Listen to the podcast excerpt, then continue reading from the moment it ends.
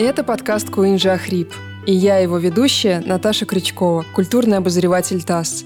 Во втором сезоне я ищу в интернете странные мифы о художниках и потом с помощью экспертов опровергаю или подтверждаю их. Героем этого выпуска стал Пабло Пикассо. Правда ли, что он использовал свои картины вместо дров и переодевался в врача, чтобы искать модели в больницах? Запирал ли он своих возлюбленных на замок? И почему его портрет Сталина вызвал дикий скандал? А поговорим мы об этом сегодня с Александрой Даниловой, заведующей отделом искусства стран Европы и Америки 19-20 веков Пушкинского музея, и Дарьей Ворониной, художником и искусствоведом. Один из самых частых вопросов, которые задают пользователи в интернете, как же все-таки правильно произносить его фамилию, Пикассо или Пикассо? Я для себя почему-то вот выбрала вариант Пикассо но никогда не задумывалась, почему вообще есть такие варианты. Это, конечно, вопрос сложный. Тут э, важно для себя определиться, каким художником ты считаешь Пикассо, считаешь ли ты Пикассо испанским художником, или все таки Пикассо — это художник, который больше связан с французской культурой.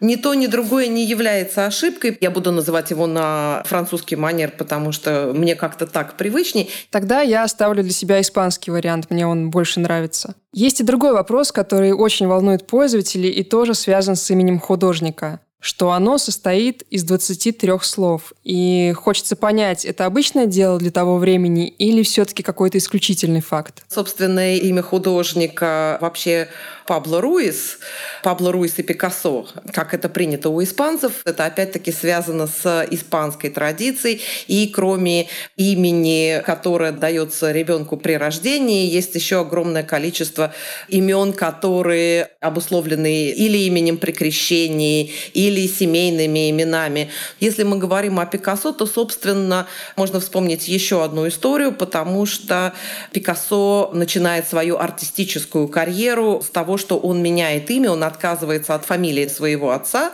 и берет в качестве основной фамилию матери Пикассо, как бы заявляя о рождении нового художника и довольно решительно порывая со своим прошлым. Это как бы две разные истории, которые Пикассо хочет для себя разделить даже вот на уровне имени. Есть огромное количество всяких полуанекдотов. И, собственно, один из них, такой самый знаменитый, да, про то, что первое слово, которое произносит Пикассо, было слово «карандаш».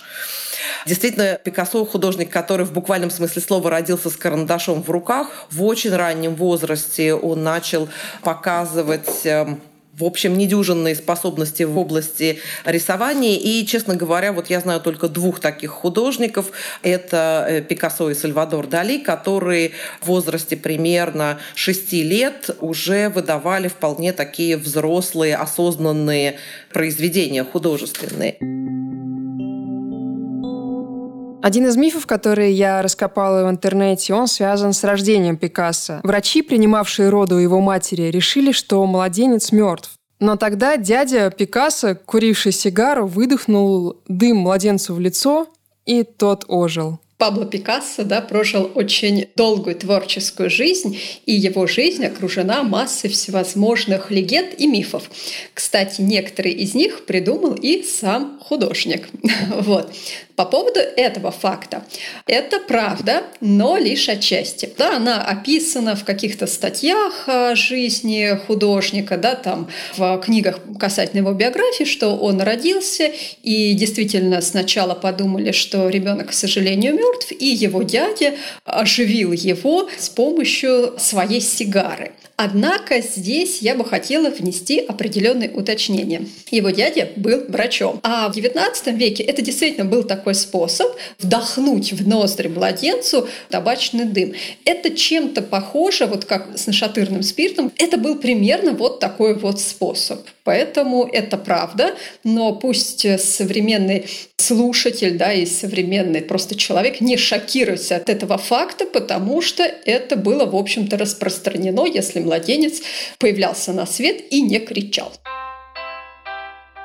Отец рано разглядел в мальчике талант, и есть легенда, что он буквально передал свои кисти сыну, отказавшись от собственного будущего в живописи. Говорят, что это произошло в тот момент, когда он увидел, как Пикассо рисует голубиные лапки. Пикассо был человеком, который рисовал постоянно, что ему необходимо было вот наличие блокнота, карандаша. Он рисовал на спор на время. Я нарисую ваш портрет одной линией за три секунды. Пикассо родился в семье художника, не очень состоявшегося, да, в основном занимавшегося преподаванием. И поэтому как бы с самого момента своего рождения Пикассо попадает, ну, что называется, в надежные руки, потому что отец видит в нем самого успешного своего ученика, и буквально вот с самого младшего возраста он начинает заниматься художественным образованием своего сына, и сын делает успехи. Отец передал Пикассо не только страсть к изобразительному искусству, но и к кориде. Восемь лет мальчик написал маслом на деревянной крышке от сигарной коробки картину «Пикадор», которую, кажется, знают все. Как говорят, он держал ее при себе всю жизнь, и если переезжал куда-то, то обязательно брал картину с собой. И это, конечно, не очень хорошо сказалось на ее состоянии. Вообще у Пикассо есть целый корпус вещей, с которыми он не очень расставался. Наверное, это в основном то, что сегодня оказалось в музее Пикассо в Париже. И действительно, среди них были детские работы, среди них были юношеские работы, которые для него были особенно дороги. И при этом Пикассо еще так такой художник, да, у которого есть некие истории длиной во всю жизнь. И, наверное, можно вспомнить еще одну работу, посмертный портрет так называемый Касахемоса, его друга детства, трагически погибшего в Париже. Сейчас мы понимаем, что Пикассо один из самых великих художников в мире, один из самых дорогих, и еще при жизни он был довольно богат. Но в молодости, когда он еще не получил э, признания, денег у него было немного. И есть легенда, что он был настолько беден иногда, что просто использовал свои картины в качестве дров, чтобы растопить печь и согреться. Действительно, на просторах интернета можно найти эту информацию. Но она является мифом. Такого факта подтвержденного в биографии художника нет. Но вполне вероятно, как и многие художники, он мог сжигать свои рисунки, если он считал их неудачными. Вот и все. Мы опять-таки, это одна из легенд, момент, но действительно, когда Пикассо переезжает в Париж, поселяется в знаменитых мастерских Бато Лавуар, это, наверное, самые дешевые на тот момент мастерские, которые можно было найти в Париже на Монмартре. И вместе с тем, конечно, это удивительная такая творческая мастерская, где на тот момент живут э, Жакоб, Сальмон, где устраивается чествование Анри Руссо, где часто бывает Гийом Аполлинер. Но, естественно, что условия жизни крайне бедные, бедный. Кстати говоря, наверное, я не открою страшный секрет, если вспомню о такой истории, что, скажем, например, знаменитая девочка на шаре, она имеет оборот, то есть первоначально это был портрет, затем за неимением холста Пикассо переворачивает портрет, который ему не очень нравился, и пишет на обороте другое произведение, которому судьба оказалась более благосклонна. На самом деле эта ситуация, она свидетельствует только об одном, что просто достаточного количества материалов у художника не было. Хотя Пикассо, в общем, судя по всему, к своему наследию относился достаточно внимательно. Люди часто обижались на Пикассо, когда он рисовал их в кубистической манере. То есть ты смотришь на портрет и видишь, что там какие-то фигуры, и совсем не то, как ты выглядишь в жизни. Есть, например, история, что очень обиделись на Пикассо коммунисты, когда ему заказали портрет Сталина, он его написал, а там вождь, по их мнению, был совсем не похож на себя, не такой впечатляющий, внушительный, и разразился целый скандал. Кстати, портрет Сталина его просили написать и до этого, еще до смерти вождя, когда у того был 70-летний юбилей. И просил его об этом тот же человек, поэт Луи Арагон, который также состоял во французской коммунистической партии. Но вот тогда к юбилею Пикассо вместо портрета нарисовал руку с бокалом и подпись Сталин, твое здоровье. Почему-то Луи Арагон не осознал свою ошибку тогда и во второй раз обратился к Пикассо. Да, эта ситуация действительно имела место быть.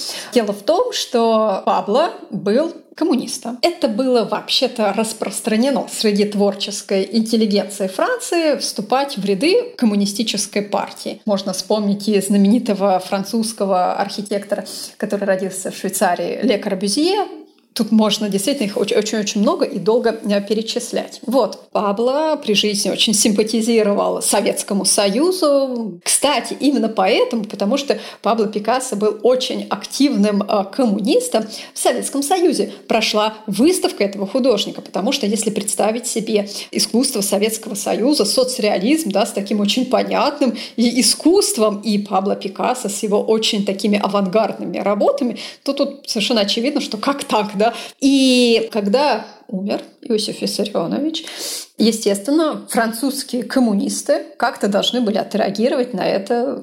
Ну, это такой был выпуск номера, который должен был быть посвящен Сталину, его жизни, э, роли в истории и все такое прочее. И поскольку Павел Пикассо, да, это человек, который ярче всего заявлял, ну, среди художников, о своей любви к Советскому Союзу, ну и плюс к тому он, конечно, был очень известный и талантливый, то решили дать этот заказ ему. Ему прислали много фотографий Сталина разных возрастов, разных ракурсов, и он выбрал портрет. Э, э, есть известная фотография, где товарищ Сталин еще молод. И он нарисовал его таким своеобразным горцем с большими усами.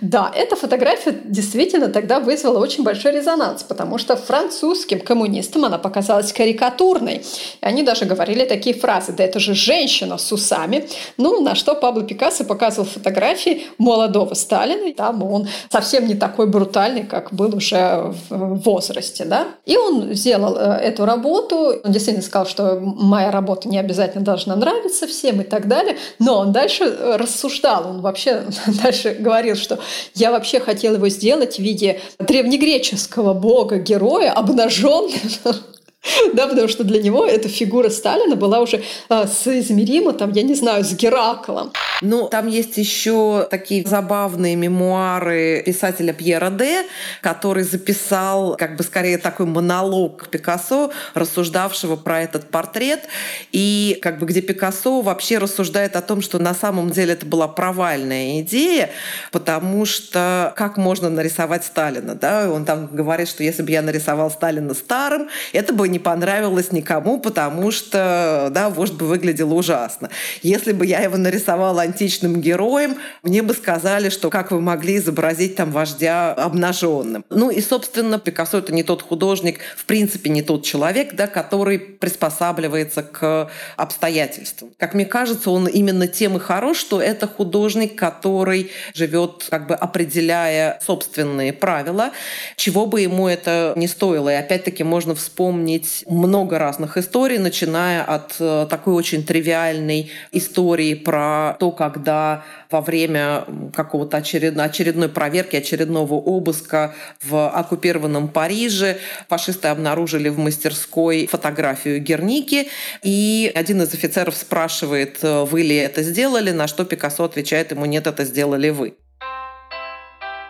хочется вернуться к теме отношений Пикассо с Советским Союзом. Возможно, немногие сейчас а, знают, я имею в виду молодое поколение, что художник был лауреатом Сталинской и Ленинской премий. И тут стоит вспомнить, за что же ему их дали. В Советском Союзе абсолютно все дети знали, что Пикассо — это не автор авиньонских девиц, и даже не автор «Девочки на шаре», а Пикассо — это художник, который нарисовал «Голуби мира». Арагон в 1949 году размышлял, чтобы поместить на афише Всемирного конгресса борьбы за мир, он видит рисунок голубя, и, собственно, вот этот первый голубь попадает на афишу конгресса и как бы становится действительно действительно символом э, мира во всем мире, главным, не знаю, да, и в том числе главным коммунистическим символом, хотя к выбору Арагона, как известно, он относился очень скептически, да, э, говоря о том, что голубь совсем не миролюбивая птица, но с другой стороны, э, мне кажется, что тоже вот в его этих работах, таких антивоенных, связанных еще с началом Второй мировой, в том числе с войной в Испании, да, когда у него появляется вот этот образ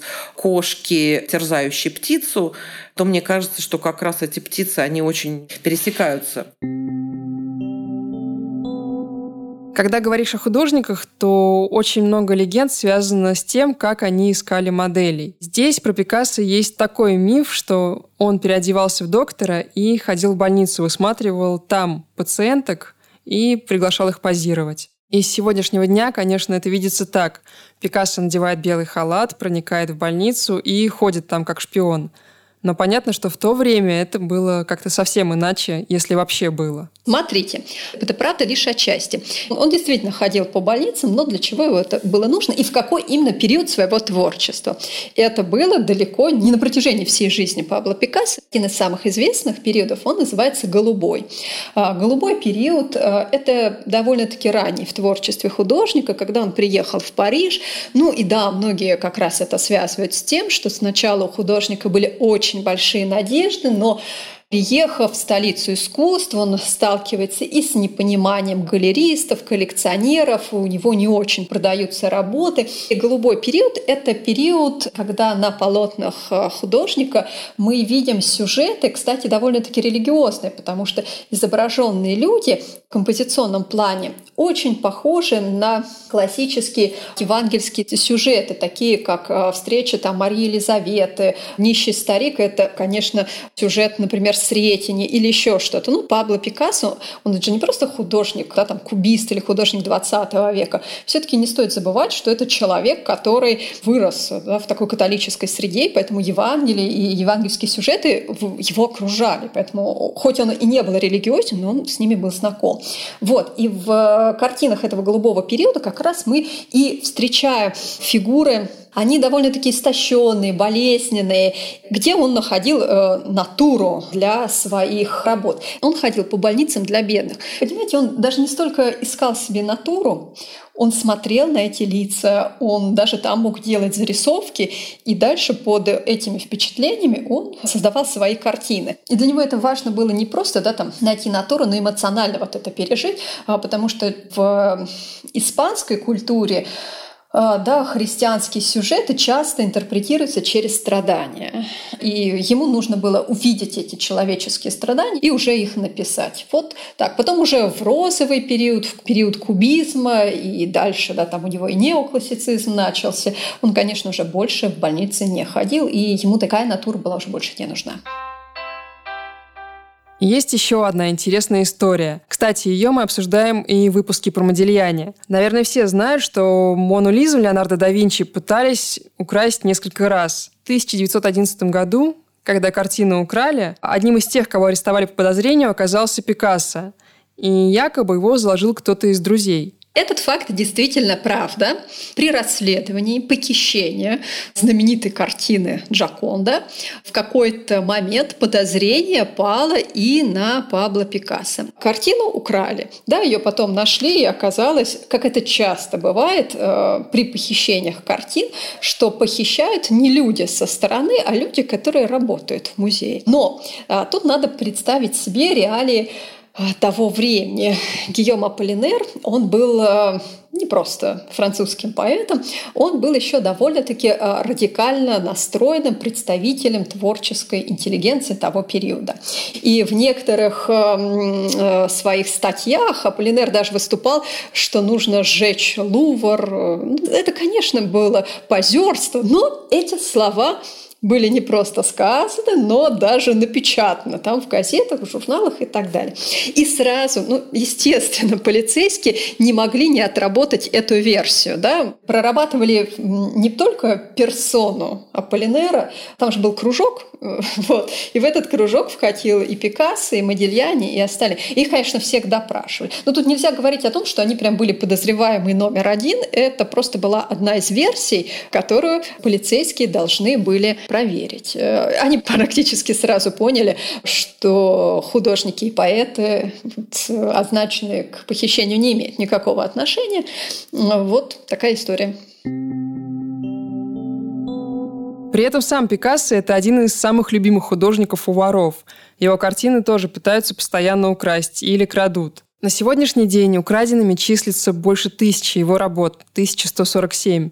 Интересно, почему же его работы крадут так часто? Пабло крадут много и часто. И да, потому что просто Пабло Пикассо очень много. Он действительно был крайне плодовитым художником. И крадут ведь не обязательно его картины маслом, да, крадут и его графику. И он же очень много делал предметов декоративно-прикладного искусства.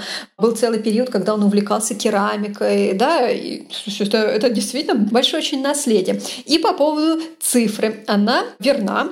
Мы можем прочитать эту цифру на сайте очень авторитетного издания The Art Newspaper. Так что вот мы можем доверять этой информации. Пикассо действительно художник очень плодовитый, и у него очень большое творческое наследие, которое насчитывает не одну тысячу произведений. Ну и, конечно, в общем, может быть, благодаря тем же усилиям да, Ольги Хохловой, Пикассо уже там с середины десятых годов э, совершенно точно да, становится покупаемым художником.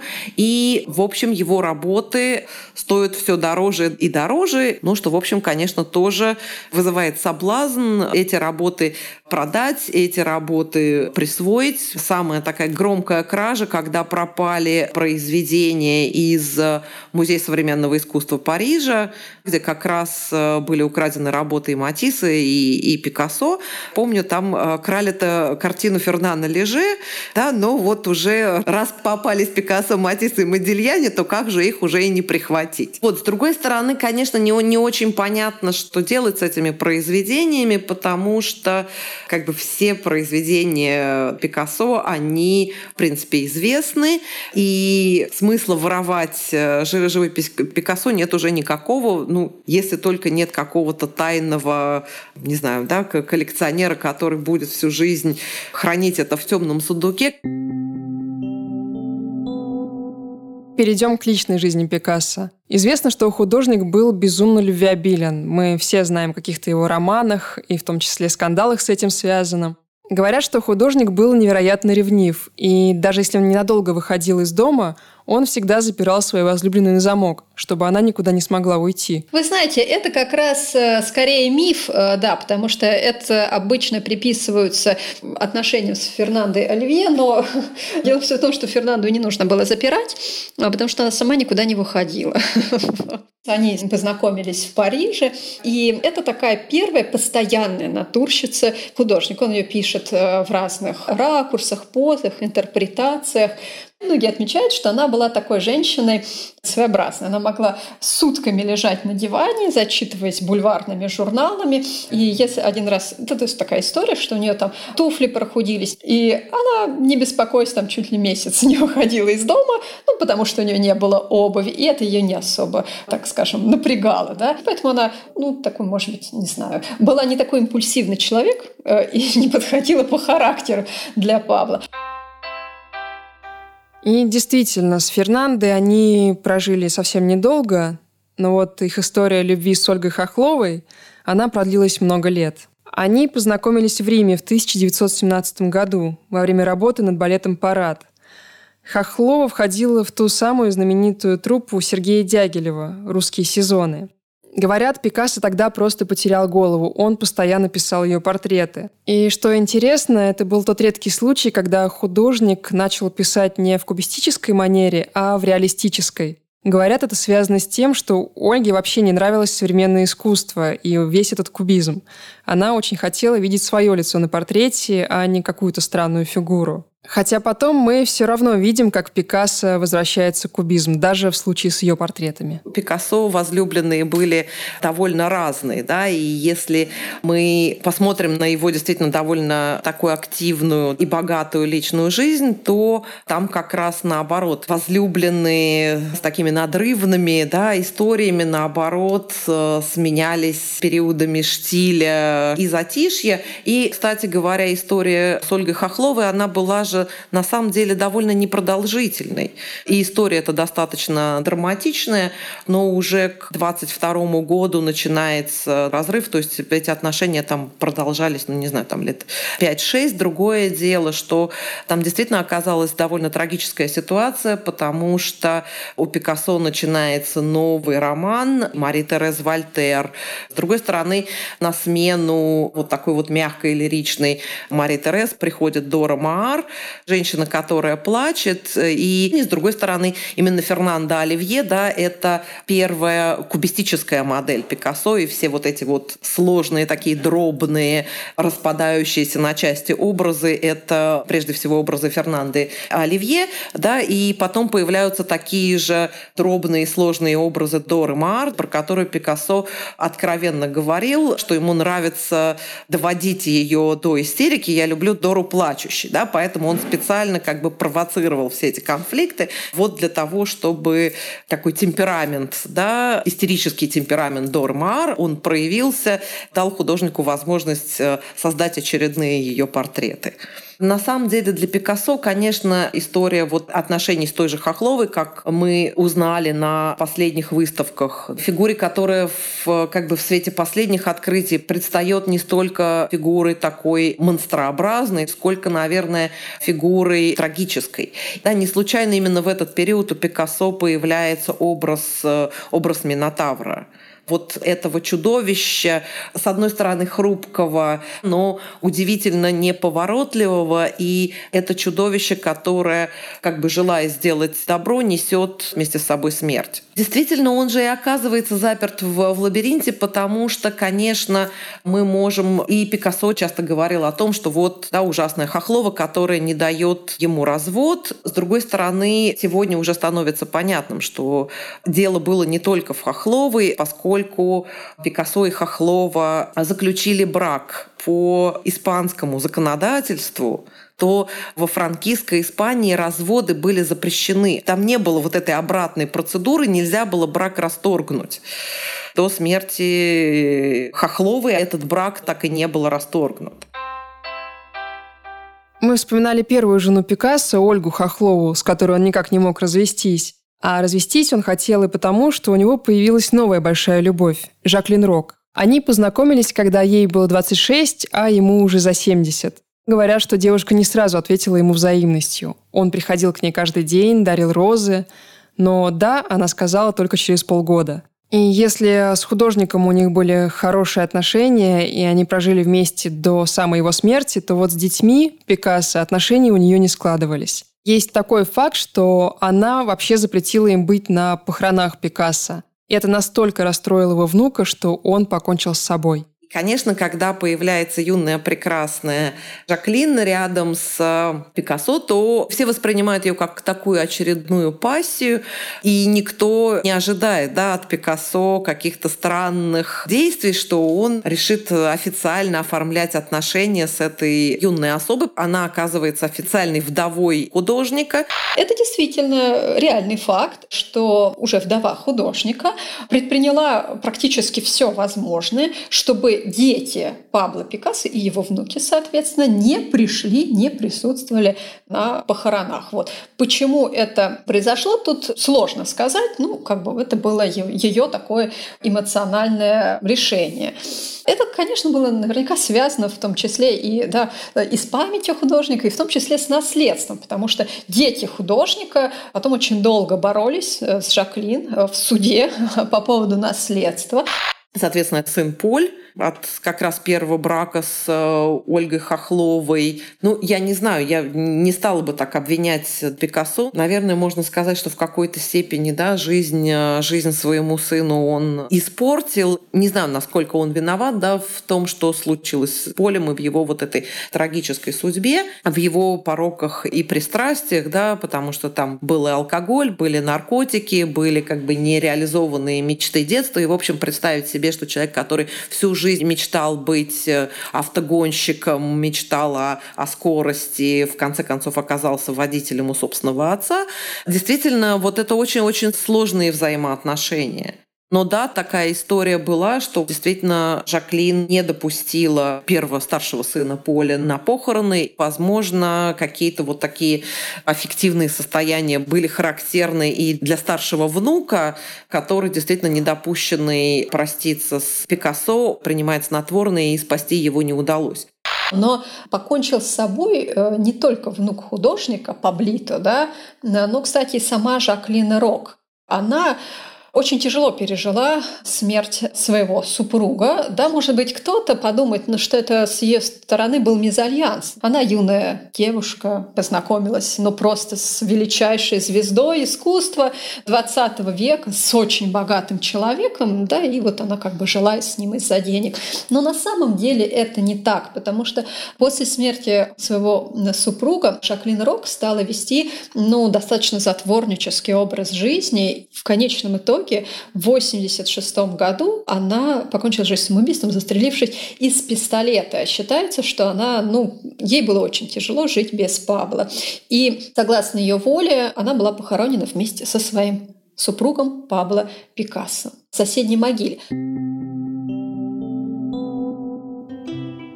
А на этом все. С вами был подкаст Куинджи Ахрип. Меня зовут Наташа Крючкова. Со мной над выпуском работали продюсер Алина Белят и звукорежиссер Илья Аржадеев. Слушайте нас на сайте и в соцсетях ТАССа, на Яндекс Музыке и в Apple подкастах. А еще в приложениях Google Podcasts, Anchor FM, Pocket Casts, CastBox и Overcast. Обязательно оставляйте свои отзывы и любите искусство.